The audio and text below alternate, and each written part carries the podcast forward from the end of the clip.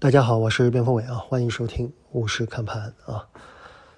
呃，从今天的盘面来看，是一个小幅震荡啊，两个板块相对表现更强一些，一个是港股啊，呃，港股在经历了圣诞节以后有一个补涨的态势啊。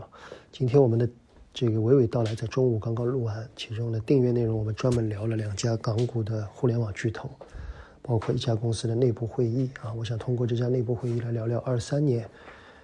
这个它的发展计划，另外呢，我们指出了一个新的机会啊，这个机会大家可以中期的关注一下。我认为这条线正在慢慢的重新浮出水面，大家可以重点的去跟踪。啊，另外呢，就是部分的制氧机啊，一些医疗器械啊，我觉得这个机会呢比较短暂，可能偏投机性一些。呃，从盘中下跌的板块来看，主要是以宁德时代为主的一些新能源板块。这个板块在连续两天上涨以后，明显的资金开始再度的出现分歧。